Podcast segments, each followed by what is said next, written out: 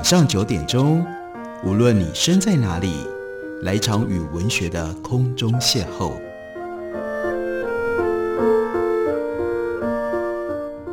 杨照谈书，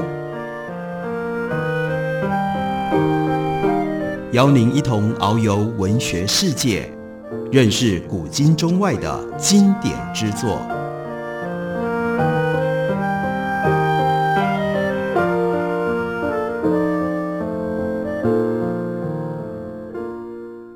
各位听众朋友，大家好，欢迎收听杨照谈书。本节目以台北广播电台 FM 九三点一，每个星期一到星期五晚上九点为大家播出。我是杨照，在今天节目当中要为大家介绍的，这是时报文化的新书，作者是笔名为瑞典刘先生的刘敬亨。刘敬亨他是台湾高雄人，原以为他的人生会像许多人一样北上念书工作，却一不留神走到。太北方的地方了。他从二零一一年起就深入寒带国家，一住就住到现在。他是斯德哥尔摩大学的媒体硕士，从事的是行销公关，替盈利和非盈利机构服务过。对于这本书，他自己的描述是：他整理了跨越过去四年的文章，然后呢，仿佛自己走进到时光隧道。往昔在斯德哥尔摩的生活的记忆，一幕幕的在书写当中鲜明起来。他对于斯德哥尔摩的生活有着非常强烈的感受力和观察力。这本书的书名是《斯德哥尔摩移居指引》。在十二年的北国生活当中，有些事情对于刘敬亨留下了最深刻的印象。例如，他说，身在瑞典，经常被人提到瑞典的美好。例如，瑞典政府规定，劳工最少一年二十五天有薪假。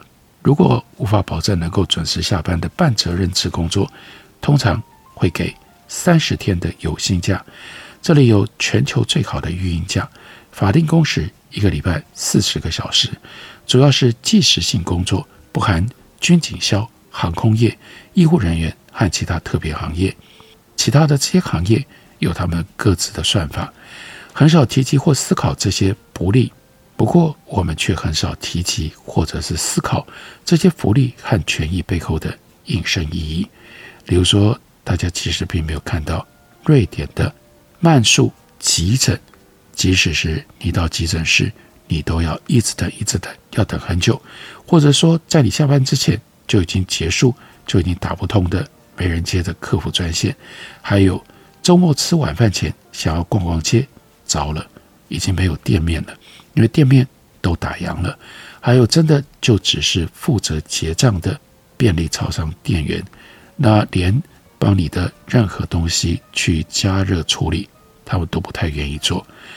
另外一方面，每当欧洲的罢工新闻被强力放送，就会听到欧洲人每天都在下午茶不工作。欧洲的教育从小就是个人主义，大家都很自私。我们来看一下。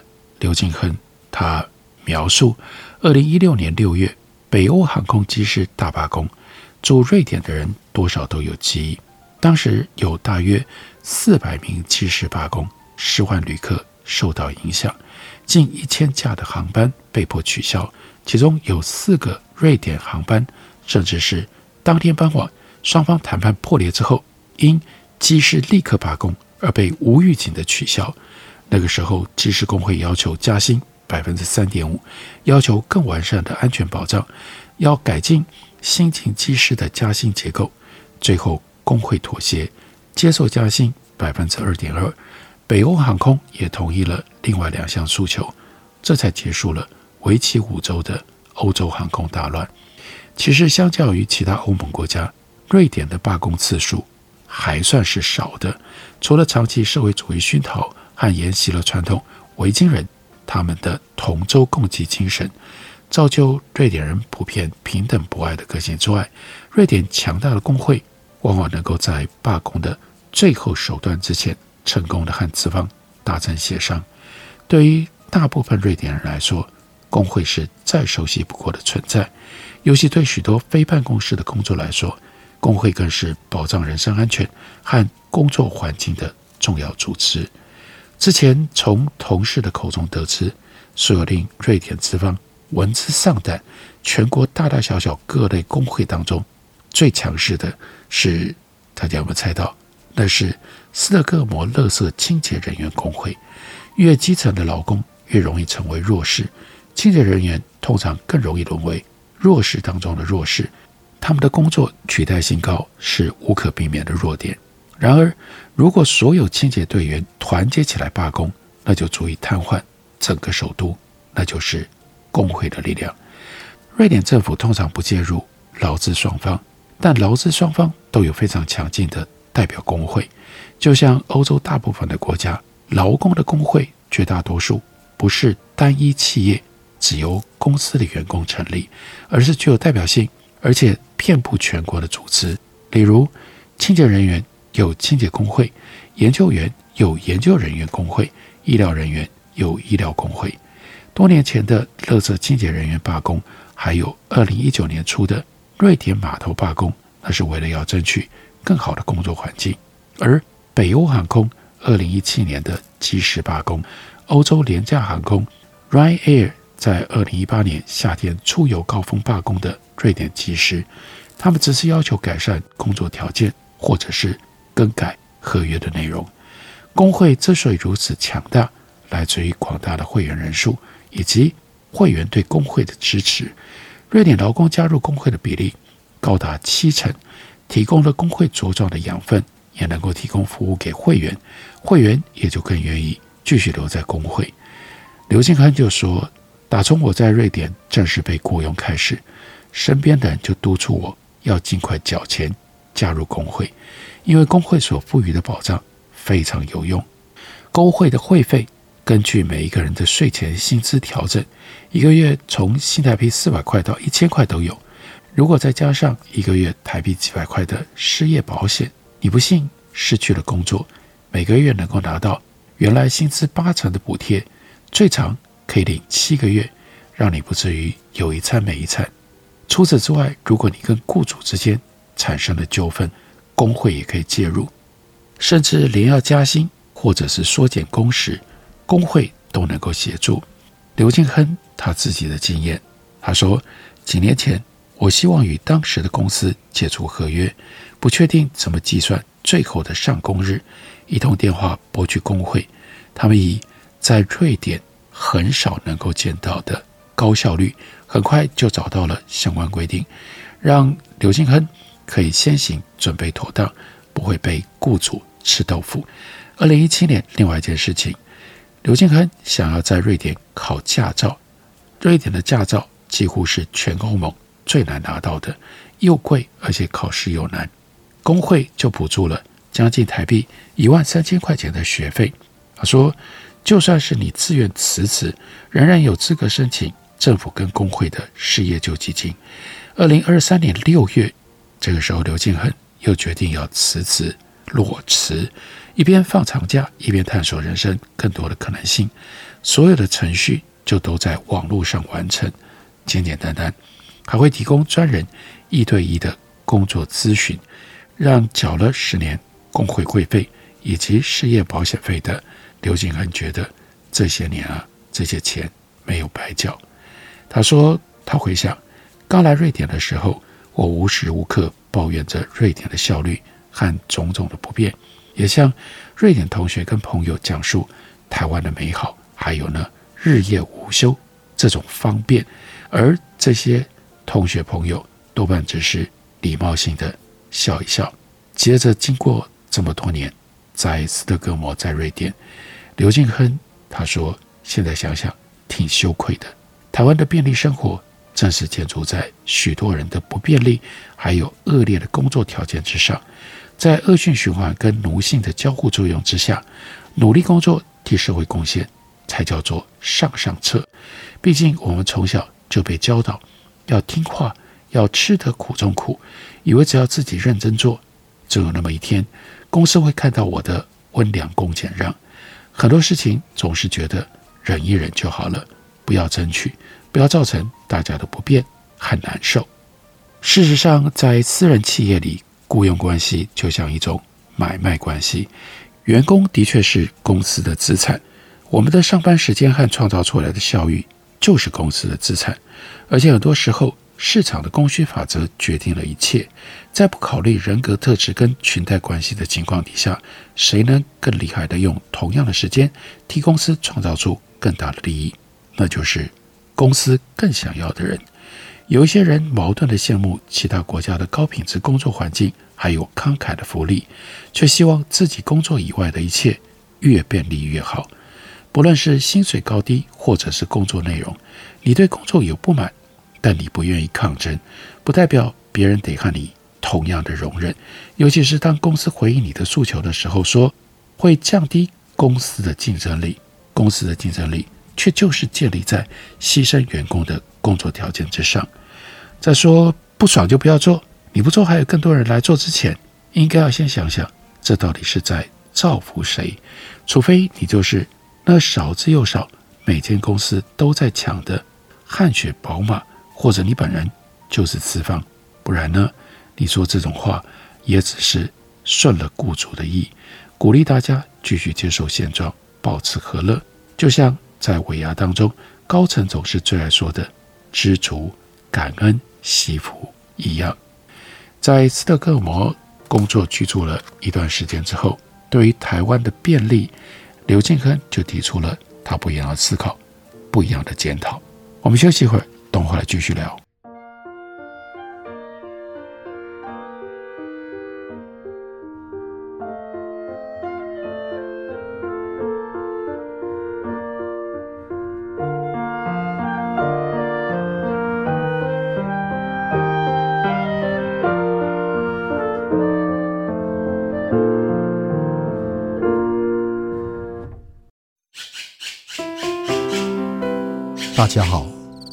是刘克襄。亲近自己的城市，找回城市的温暖。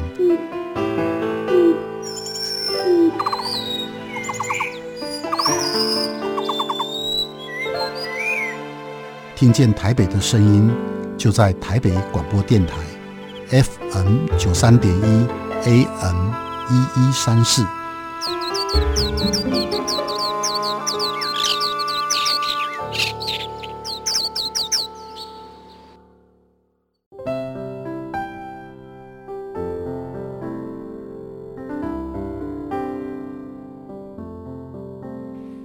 见台北的身影，拥有颗热情的心，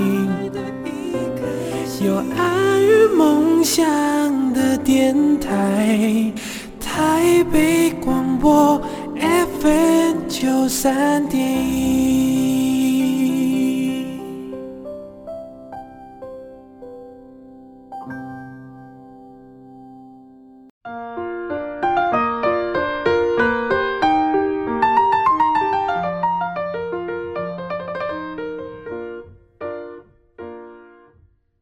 感谢你继续收听《杨照谈书》。本节目台北广播电台 FM 九三点一，每个星期一到星期五晚上九点，为大家播出到九点半。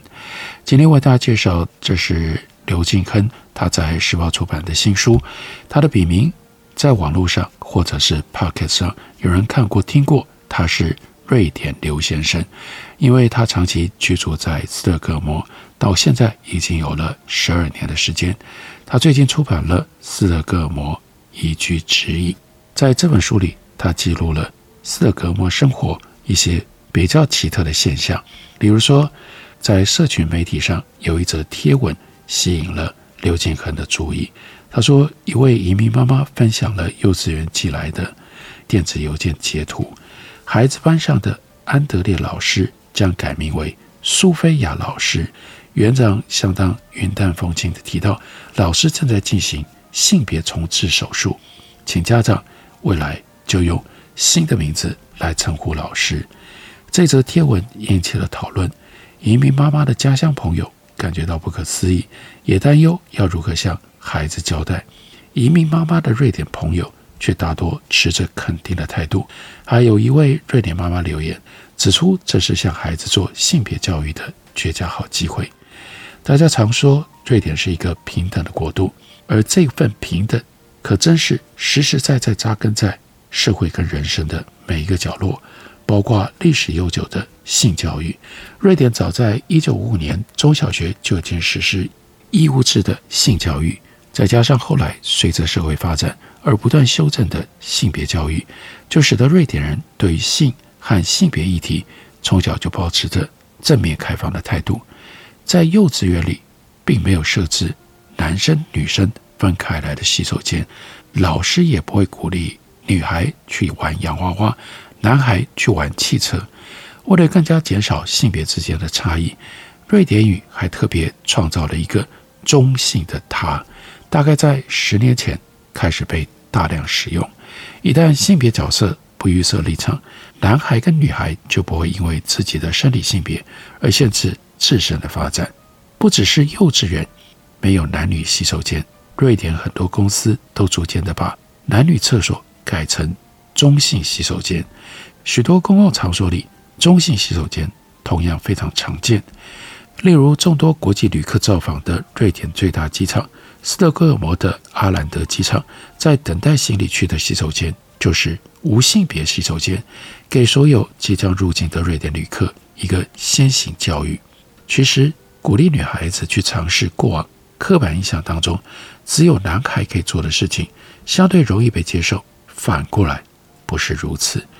这里就提到了。Saint Lucy's Day，这是基督教欧洲最传统的节日之一，向来是由金发碧眼的小女孩担任学校教堂乃至于城市的露西亚节合唱团主角。好几年前，瑞典最大的连锁百货公司某一期广告行录封面，就邀请了一位性别难辨的黑皮肤、黑短发的小孩来担任 Saint Lucy。此举立刻在网络上引发了。正反两面的辩论，却顺利地刺激了社会思考。二零一四年，瑞典中部城镇的某一所小学就首次选出了一位五年级的男孩来担任 Saint Lucy。另外一方面，瑞典的性别教育里一定会有同志教育，而且是从幼稚园就开始。园所请孩子带回家，让父母伴读的书本当中，通常就会有一本丽莎和她的两个妈妈。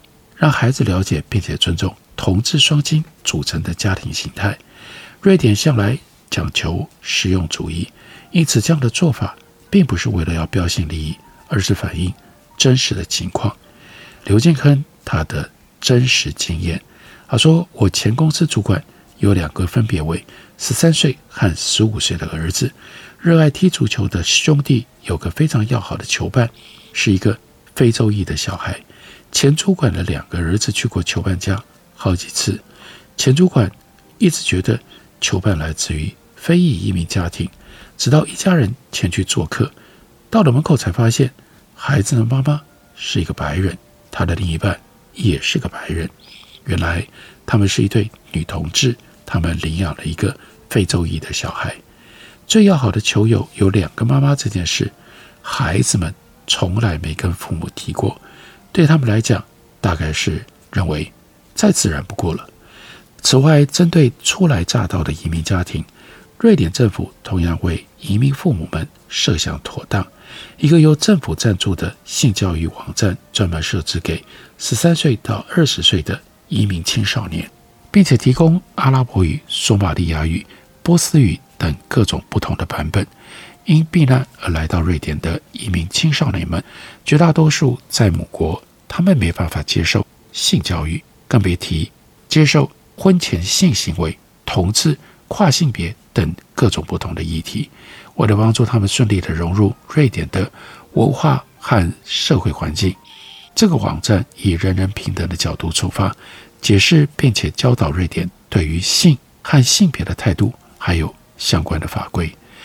所以，瑞典刘先生他就说，在瑞典生活多年，影响我最深的是尊重。在人权跟平等的旗帜之下，没有人应该被忽视，应该被牺牲。而这份精神是从学校跟家庭教育开始扎根。在我们看来，好像很新颖的观念，只不过那是瑞典人的日常。而瑞典这种性与性别的观念。当然，也就影响到了人与人之间的关系。在书里面，刘敬亨记录了另外一段经验。他说约了邻居兼同事 S 出门买咖啡、散步，一走就是三小时。原以为晴空万里，走着走着却下起了凄惨小雨，像极了我们的心境。这位 S 和刘敬亨年纪相当，职位相同，也都愿意为职涯投入百分之百的心力，经常一起取暖。面对工作瓶颈，他想要打破玻璃天花板，而我正设法冲破竹子天花板。身为瑞典人，S 应该比刘敬亨更容易打破他面对的天花板。可是，即使身处世界上最平等的国家之一，S 他还是面对平均百分之十二的男女薪水差距，以及白人中年男子占据大多数公司高层的现实。这不是 S 独自面对的挑战，世界上许许多多的女性也和他一样，努力的想要打破常规往上爬，同时间。面临着人生其他的抉择，S 这个时候遇上了一个各方面条件都非常好的男人，两个人唯独就是对于直癌有着非常不同的想法。男人觉得刚刚好就是最好，面对工作没有太大的野心，觉得钱够用就好，觉得钱够用就好，也不追求往上攀爬的游戏，和 S 的心态截然不同。刘敬亨就劝他，这样不是很好吗？你们可以互相磨合，取得一个平衡。S 就说：“我之前是这样想的，但如果我继续走下去，未来的差距只会越来越大，从薪水到世界观到政治观都可能越来越不同，最终影响生活方式和未来。”刘建亨就说：“我明白 S 的担忧，但要找到一个各方面都完美。”想法也同步的伴侣，哪有那么容易啊？完美主义者的心态，如果放进到感情关系里，就会自讨苦吃的。有意和 S 稳定下来的男人，前一阵子呢，提出了一个想法，表示百分之百支持 S 的致癌发展，要他努力冲，而自己会持续遵循工作生活平衡的原则，直到 S 的收入跟职位达到一高峰。但也无法有更多心力来负担生活琐事的时候，这个时候，这个男人愿意持续工作，来当家庭主妇，来打理家中的大小事，来自于育儿，听起来不错啊。然而，S 却淡淡的说：“听起来很浪漫，没错，但这不是我追求的女男平等。在一个完美的情境当中，应该是我强，你也强。”我们一起努力，一定能够找到一个平衡，解决一切的难题。在最强调人生平衡跟女男平等的瑞典，刘敬亨就说：“S 并不是我认识的第一个面对相同挑战的女性。她们往往因为热爱工作或者怀抱野心，而和另外一半，通常是男性，产生了矛盾，在自己的理想志向和人生道路当中挣扎。”他说：“在我身边，这样的女性有一半都是单身，或者是没有家庭，感情来来去去，不过也自在怡然，得以全力追求自己想要的人生。到头来，一切都是个人选择。我们看到的失落，可能对他人来说是一种刚刚好的最好。”这篇文章告诉我们，那一天散步的尾声，S 收到了男友的讯息。说他在准备晚餐，晚上六点准时开饭，所以 S 露出了浅浅的微笑。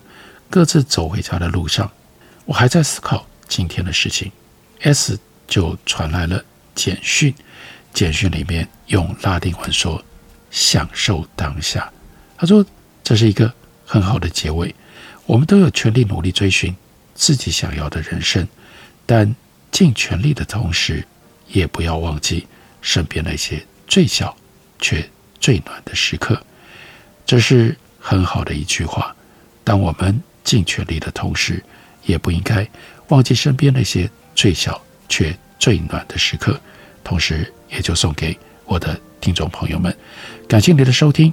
明天同一时间，我们再会。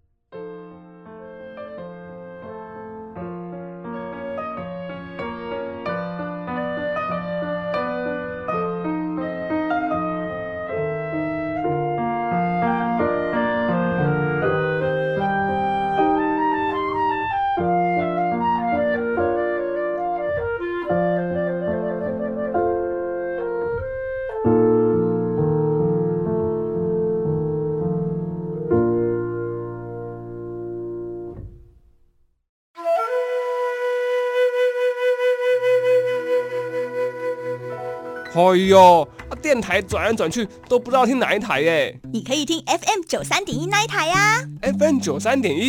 对呀，FM 九三点一台北广播电台，从早到晚二十四小时不间断，内容丰富多元，有新闻、社服、健康、教育、资讯、政策、财经，还有译文、美食、音乐及观光，甚至跨越族群接轨国际。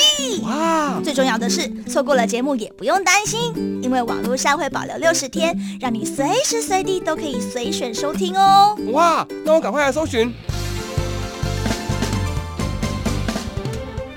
九三点一台北广播电台，让你不止听见台北的声音。哦耶！